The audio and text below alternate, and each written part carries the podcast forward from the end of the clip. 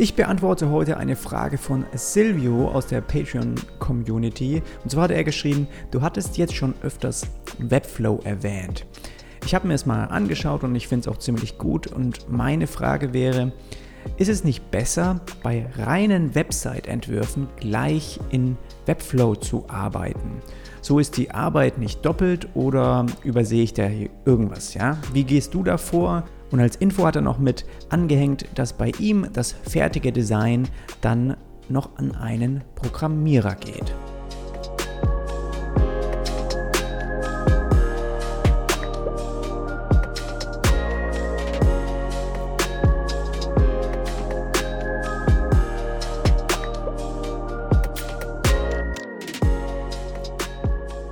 Also die Frage heute, Website-Layouts direkt in Webflow umsetzen oder doch besser erstmal mit dem Designprogramm starten.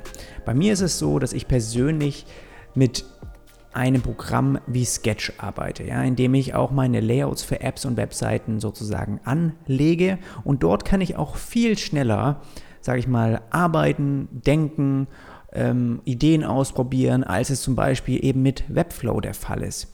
Ich probiere einfach gerne Dinge auch mal aus, wenn ich als gerade als Designer jetzt an einem Kundenprojekt arbeite. Und das geht in Sketch für mich einfach viel schneller und leichter. Und deshalb würde ich mir das Layout erstmal zusammenbauen, ja, und dann abstimmen mit dem Kunden und anschließend dann in Webflow sozusagen nochmal nachbauen eins zu eins und sozusagen dann erst auch programmieren.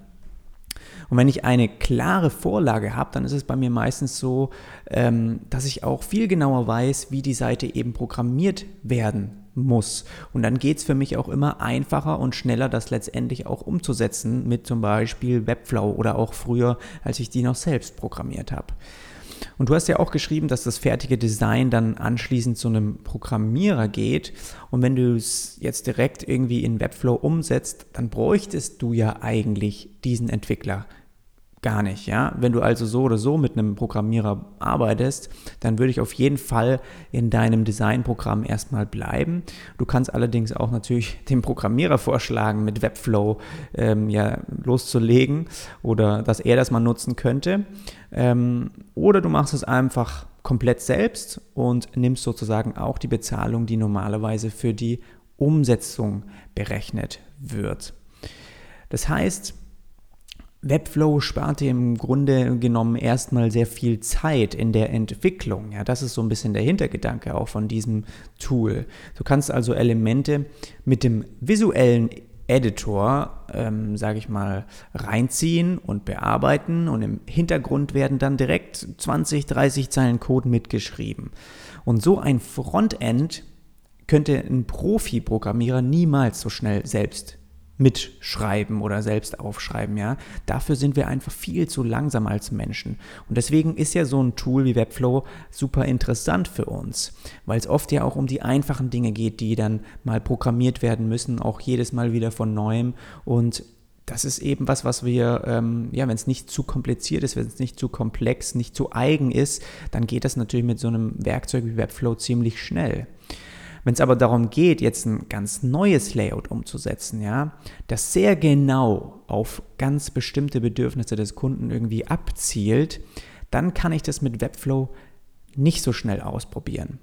Es ist zwar ein visueller Editor sozusagen, also es ist auch für dich, wenn du keine Programmierkenntnisse hast, leichter die Seite letztendlich zu entwickeln. Es braucht jedoch mehr logischen Aufbau außen herum. Das heißt, wenn ich ein Bild jetzt in Sketch in mein Designprogramm einfach mal reinziehe, dann kann ich es irgendwo platzieren, dann kann ich es rumschieben, dann kann ich es duplizieren und dann kann ich es übereinander legen, dass es sich überlappt, vielleicht mit einer anderen Ebene darunter. Das kann ich alles innerhalb von einer Minute machen. In Webflow müsstest du dafür erstmal ein Raster finden oder anlegen, ja, wie Flexbox zum Beispiel, das kannst du nur nutzen. Ähm, dann müsstest du das Bild hochladen, eventuell absolut dann positionieren, dass es auch genau in der Position ist, wo du es haben willst, wenn es vielleicht leicht versetzt ist mit einer Hintergrundfläche. Und am Ende soll es vielleicht doch gar nicht so sein, weil irgendwie die Abstimmung mit dem Kunden ergeben hat, dass das eben woanders hin soll. Ja, sowas kann natürlich vorkommen und da bin ich persönlich viel schneller jetzt in Sketch diese Platzierungen auszuprobieren, ja. Also wie gesagt, um neue eigene Ideen und Dinge zu testen, auszuprobieren, greife ich immer lieber zu meinem Layout-Programm zurück. Wann kann eine direkte Umsetzung des Kundenauftrags mit Webflow jetzt trotzdem Sinn machen? Weil ich weiß, dass nicht jeder Kundenauftrag ist ja individuell oder komplett etwas Neues, ja. Es muss auch nie so sein. Oft ist es ja auch gar nicht gefordert, beziehungsweise ein einfacher Aufbau einer Website mit ein paar Unterseiten, ja, einer Kontaktseite vielleicht, noch einem News-Archiv, das reicht für eine Vielzahl an kleineren Kunden komplett aus. Und was diese Projekte letztendlich von anderen unterscheidet, ist dann der Inhalt natürlich, ja, die Bilder, die du da einsetzt, die Videos oder die Kommunikation letztendlich auch zu ihrer Zielgruppe. Wenn du also schon mal Zeit in ein Layout für beispielsweise jetzt eine benutzerfreundliche Website, nehmen wir einfach mal an für ein Café ähm, aus deiner Gegend, hast du schon mal eine Website erstellt und hast du auch schon Zeit und Arbeit reingesteckt, warum solltest du dann dieses Projekt nicht beim nächsten Projekt als Vorlage verwenden? Wenn sich zum Beispiel handelt es sich wieder um eine Website in dem Bereich, vielleicht jetzt nicht direkt für auch ein Café, sondern ein Restaurant oder eine Bar oder irgendwas ganz ähnliches, ähm, dann kannst du eben, sage ich mal, ähm, einige Dinge überarbeiten, ja, beziehungsweise anpassen. Aber im Grunde genommen haben solche Kunden oft gleiche Anforderungen. Sie sollten am Ende nicht identisch so wie die andere aussehen. Ich glaube, das wäre von, dem, von der Kundenseite her eher ja, nicht so wünschenswert und das wäre zumindest auch immer mein eigener Ansporn, ja, dass es nicht gleich aussieht wie das Projekt davor, aber die Struktur der Seite, die Logik, das, was im Hintergrund stattfindet, das könnte schon das Gleiche sein. Und den Unterschied machen dann eben eine neue Typografie vielleicht, die du wählst, ähm, andere Bilder, ja, und natürlich die Texte. Oder die Anordnung von einzelnen Sektionen, die tauscht man dann irgendwie nochmal aus. Also bei dem einen Café kommt zum Beispiel dann der News-Teaser auf der Startseite weiter oben, weil die eben mit dir auch kommuniziert haben, dass sie regelmäßig, sagen wir mal wöchentlich, da neue Aktualisierungen rausbringen, Einblicke in ihr, in ihr Restaurant oder was auch immer, ja. Und dann spielt das vielleicht eine relevantere Rolle und dann packst du es einfach auf der Startseite, auf der Homepage auch weiter nach oben. Bei einer anderen Bar ist das nicht so oft aktualisiert und dann kommen vielleicht andere Elemente zuerst. Ja, da könnte ich mir schon vorstellen, dass das alte Projekt in Webflow einfach, dass du es einfach duplizierst. Das geht quasi dann sozusagen mit einem Klick und sich dann, dass man sich einfach den ganzen Aufwand dann spart. Und dadurch kannst du gleiche oder höhere Preise auch abrechnen, hast aber nicht so viel Arbeit natürlich im Hintergrund, da du aus deinen Vorlagen eben schöpfen kannst. Und als Webdesigner musst du auch definitiv nicht bei jedem neuen Kunden immer wieder versuchen, irgendwie die Welt neu zu erfinden. Ja? Im Gegenteil, ich sehe extrem viele kleine Agenturen auch da draußen, die genau das als Business Case haben. Sie suchen sich quasi immer wieder Kunden im gleichen Segment, sodass sie ähnliche Pakete, aber mit anderen Inhalten verkaufen können.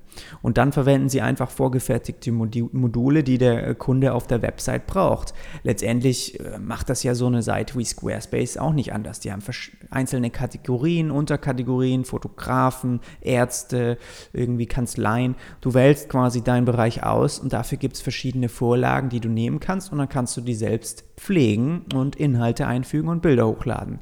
Ja, sowas könntest du in der Art ja auch speziell, also mit einem eigenen Charakter, mit einem eigenen Design erarbeiten, einem Kunden verkaufen und dann entscheiden, hey, weißt du was, im nächsten Monat suche ich mir noch, noch mal jemand im ähnlichen Bereich und gehe noch mal mit ihm ähm, äh, seine Business-Ziele durch, versuche das auch in Einklang zu bringen mit dieser Vorlage, dass man die auch wieder logisch verwenden kann und dann hast du sozusagen auch zwei Fliegen mit einer Klappe geschlagen. Und ich selbst habe das vielleicht zwei oder dreimal gemacht in der Vergangenheit, aber auch wenn ich jetzt eine Vorlage bei jedem neuen Projekt, äh, auch, auch, wenn ich jetzt ähm, eine Vorlage bei jedem neuen Projekt verwendet habe, dann kam trotzdem wieder etwas Neues dazu, sage ich mal, ja. Da ich mir jetzt in der Zeit habe ich ja auch immer wieder dann von einem Kundenprojekt zum nächsten habe ich dann auch immer wieder mein, mein Wissen natürlich erweitert und mir noch mehr angeeignet, noch mehr dazugelernt, auch was gerade die Programmierung vielleicht angeht. Und ähm, ja, das hat dann mich natürlich auch bei bestimmten Dingen auf auf der Website, dann hat dann dahin geführt, dass ich die vielleicht anders umgesetzt habe, ja, wie es dann davor bei dem Projekt war. Und dann habe ich mir diesen Bereich einfach nochmal vorgenommen und überarbeitet. Und ich glaube, das passiert eben schnell. Das ist natürlich auch heutzutage mit diesen ganzen Technologien, die dazukommen. Dann sieht man hier und da vielleicht verschiedene Trends, die auch so ein bisschen Einfluss in unsere Arbeit haben. Ja, dass man vielleicht doch auch wieder Typografien ähm, anders darstellt im Responsive, dass es da neue Vorgehensweisen gibt, wie man mit bestimmten Elementen umgeht. Und das ist ja was, was sich dann eben von Jahr zu Jahr auch in deinen Kenntnisstand mit einarbeitet. Und dann will man vielleicht auch gar nicht dieses alte Design, was man für eine, für eine bestimmte Website mal gemacht hat, für einen Kunden genauso nochmal verwenden, sondern legt nochmal so ein bisschen was on top. Aber ich glaube trotzdem, die Struktur, die Logik dahinter kann die gleiche bleiben. Aber heute sind eben meine Kundenprojekte so individuell, Entschuldigung, dass ich nur sehr selten eben direkt die Seite programmieren könnte, ohne nochmal ein Layout anzulegen und dieses dann erstmal abzustimmen, ja. Und trotzdem verwende ich eben sehr oft Projektvorlagen, jetzt auch zum Beispiel in Sketch, wo schon verschiedene Symbole dann angelegt sind oder Icons, ja, immer wieder die ähnlichen oder auch Anordnungen von Schriften, irgendwelche Kombinationen, ähm, Schrifthierarchien und sowas. Das ist alles schon vorangelegt.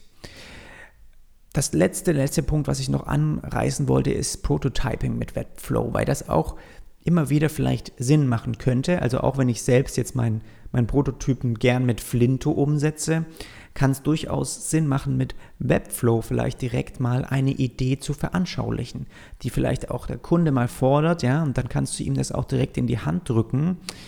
Ähm, das heißt, Prototypen mit Webflow zu starten geht durchaus schnell, hängt eben auch von der Genauigkeit ab und den Details, die du da einbinden willst. Ja, wenn es jetzt nicht schon ein fertiges Layout ist, sondern vielleicht ein paar eher graue Flächen, äh, ein paar ein bisschen Wireframe-artig und nur mal eben jetzt aber so eine User Journey zum Beispiel auch aufzuzeigen. Das würde ich auch mal direkt in Webflow probieren, aber das geht mittlerweile eben auch in Sketch schon ziemlich einfach und schnell mit der integrierten Prototyping-Funktion. Also da muss man immer so ein bisschen abwägen, wo liegen die Ziele des Projekts, wie viel Zeit habe ich da auch, wie viel möchte der Kunde auch investieren, wie genau braucht er das auch. Und dann würde ich da anhand dessen eben entscheiden. Aber letztendlich, ich persönlich bin immer schneller, wenn ich erst in Sketch mir die Ideen überlege, wie die Seite aussehen soll dem Kunden das auch schicke und zeige, vielleicht auch in einem kleinen Prototypen, der nur zu den einzelnen Bereichen klickt, dass er sich da durchscrollen kann und dann sagt der Kunde, wow, das finde ich super gut, so machen wir das. Die Texte gehen rein, die sind drin, die Bilder, alles, alles so, dass du es auch exportieren kannst, genauso wie es sein soll. Und dann hast du im Nachhinein keine großenartigen Probleme mehr, falls eine Änderung doch noch kommt, würde er die schon im Layout-Prozess sagen und dann kannst du ganz bequem das Ding nochmal runterrattern in ein paar Tagen äh, in Webflow programmieren, damit du einfach auch ziemlich schnell anhand dieser Vorlage Dinge abmessen kannst und ganz genau weißt auch, wohin sozusagen deine Reise geht. Ich hoffe, das hat äh, dir geholfen. Falls du auch eine Frage hast, weißt du Bescheid. Ey, schreib mir einfach bei, bei ähm, Patreon eine Nachricht und dann gucke ich auch, dass ich das mal kurz hier in dem Podcast beantworte oder dir direkt zurückschreibe. Und ansonsten wünsche ich dir noch eine produktive Woche und dann hören wir uns beim nächsten Mal wieder. Bis dann, mach's gut.